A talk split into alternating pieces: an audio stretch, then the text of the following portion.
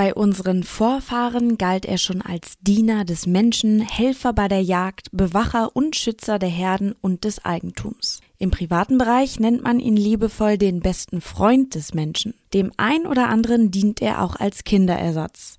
Man könnte sogar sagen, er oder sie sind auf den Hund gekommen. Klingt eigentlich soweit ganz gut. Aber ist jemand redensartlich auf den Hund gekommen, bedeutet das nicht immer, dass sich diese Person einen Hund gekauft hat. Es kann auch heißen, dass sie verarmt ist oder es ihr nicht gut geht. Noch dramatischer ist es, wenn diese Person vor die Hunde geht. Das heißt, vollkommen verwahrlost oder sogar stirbt. Wie man es auch dreht und wendet. Im Sprachgebrauch kommt der Vierbeiner einfach nicht gut weg. Das ist ja ein dicker Hund, werden einige Tierliebhaber sagen und mitnichten von einem übergewichtigen Exemplar sprechen. Der Ausruf ist vielmehr als Zeichen von Empörung über eine große Frechheit zu verstehen. Weitere Redewendungen und Begriffe unterstreichen weniger die dem Hund zugeschriebene Treue und Schutzfunktion, sondern vielmehr dessen gehorsames bis unterwürfiges Verhalten. Verdient jemand sehr wenig Geld, spricht man von einem Hundelohn. Ein schlechter Mensch wird als Hundesohn bezeichnet und so manch unglücklicher Mensch beklagt sich über sein Hundeleben. Man ist hundemüde, fühlt sich hundeelend